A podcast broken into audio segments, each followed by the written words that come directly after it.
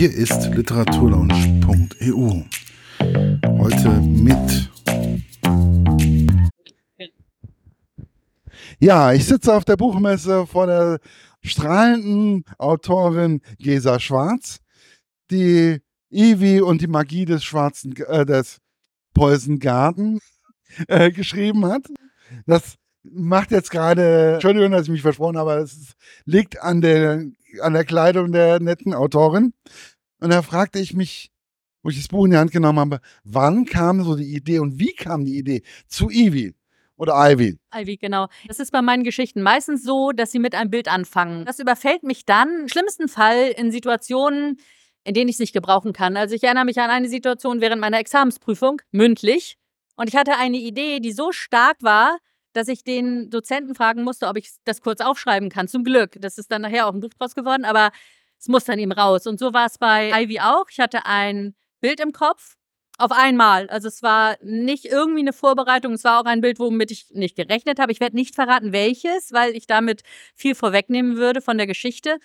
Aber es war für mich so stark, dass ich dachte, hä, was ist das? So, was, was es damit auf sich? Dann habe ich drüber nachgedacht und während ich gedacht habe, sind immer mehr Bilder entstanden, wie so Filmblitzlichter oder Filmsequenzen. Und dann irgendwann hatte ich so einen kleinen, ja, so eine kleine Schale mit lauter Bildern und habe gedacht, so jetzt reicht's, jetzt muss ich wissen, was das ist. Das ist eine Geschichte, die will erzählt werden.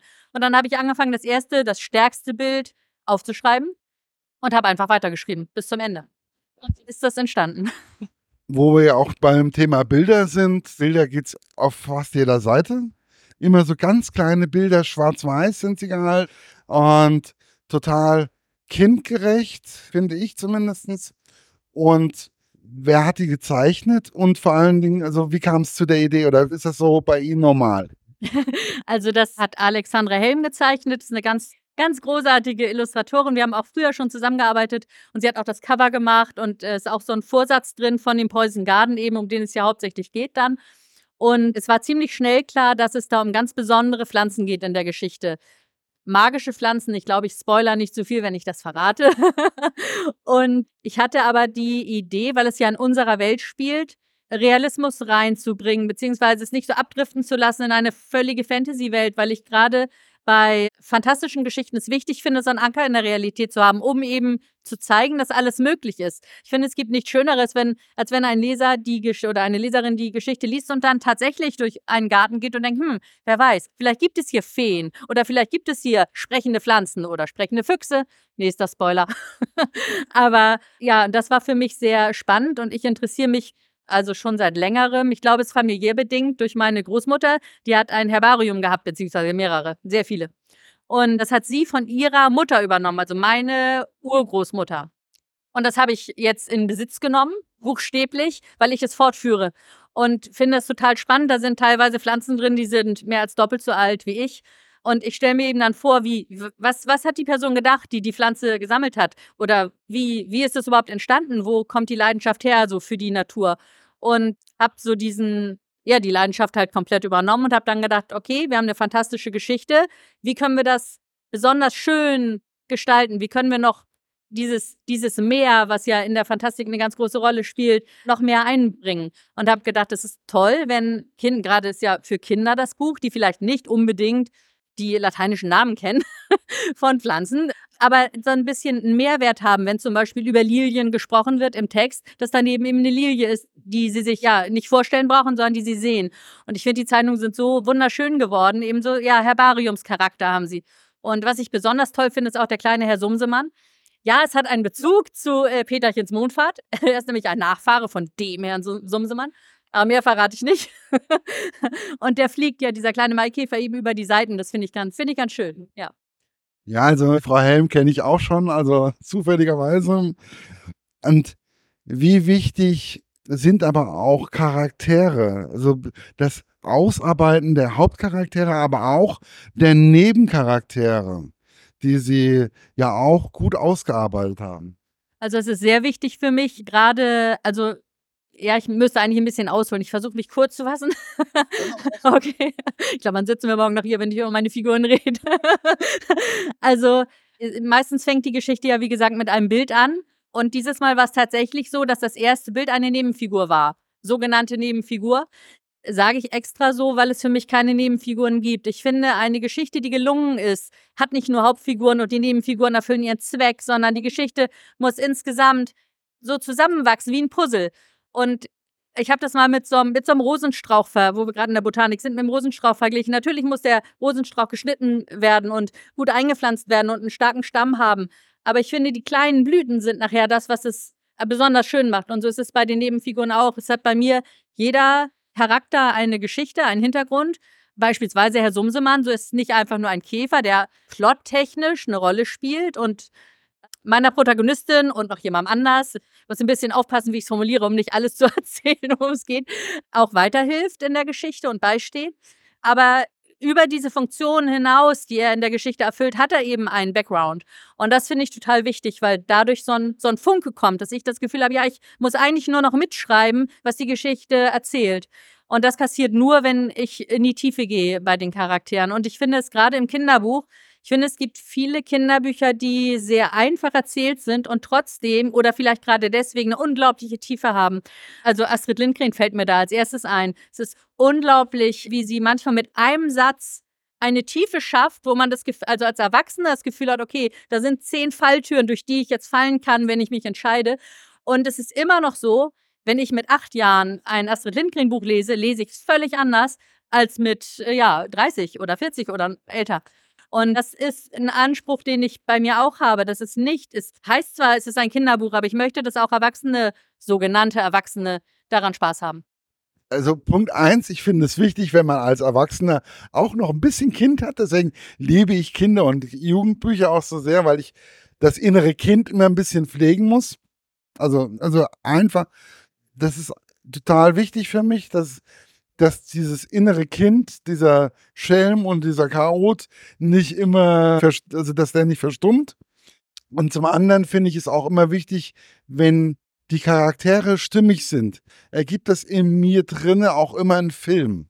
Also so ein logischer Film. Und sobald dann ein Charakter unstimmig wird oder wenn da irgendeine Kleinigkeit ist, dann stehe ich auf einmal da und denke so, ey, also äh, macht keinen Spaß mehr. Und das ist so, das geht auch um diese Kleinigkeiten, um diese kleinen Gesten, um diese, das ist enorm wichtig. Ist es eigentlich auch so beim Schreiben, dass das dadurch, wenn man sich vorher ein bisschen so Gedanken gemacht hat, dann das Ganze auch innerlich äh, eine Art Film auch gibt für Sie? Ja, also es ist total so, ich erzähle auch eher wie in der Filmtheorie, glaube ich. Also ich muss mir das vorstellen können, beziehungsweise ich muss reinfallen. Deswegen glaube ich, fängt es bei mir auch mit einem Bild an und nicht mit einem Satz. Wobei ich es auch schon hatte, dass ich bei äh, Geschichten einen Satz hatte auf einmal im Kopf, aber es ist für mich schwieriger, mich über Worte anzunähern als über Bilder.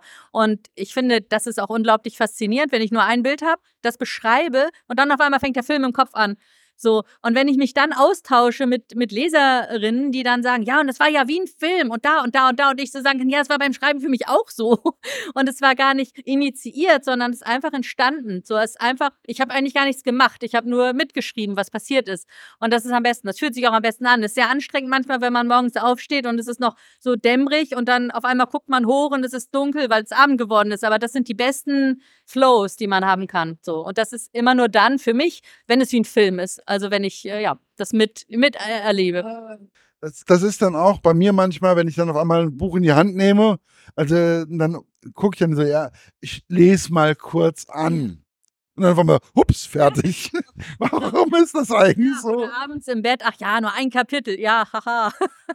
das funktioniert eigentlich nicht. Nie, nein, das gab nie. Also Lesen im Bett, das ist immer so, dann verzögere ich den Einschlafprozess. Also also Fernsehen gucken im Bett, das geht. Da kann ich auch einschlafen, weil passiert sowieso nichts Nennenswertes. Aber lesen im Bett, hm, das geht gar nicht. Was ist für Sie das Besondere für Kinder oder Jugendliche zu schreiben? Schwierige Frage, weil ich gar nicht für Kinder und Jugendliche schreibe. Ich schreibe für, ich, ich, ich weiß, ich weiß, wie die Frage gemeint ist, aber ich schreibe eigentlich für die Geschichte.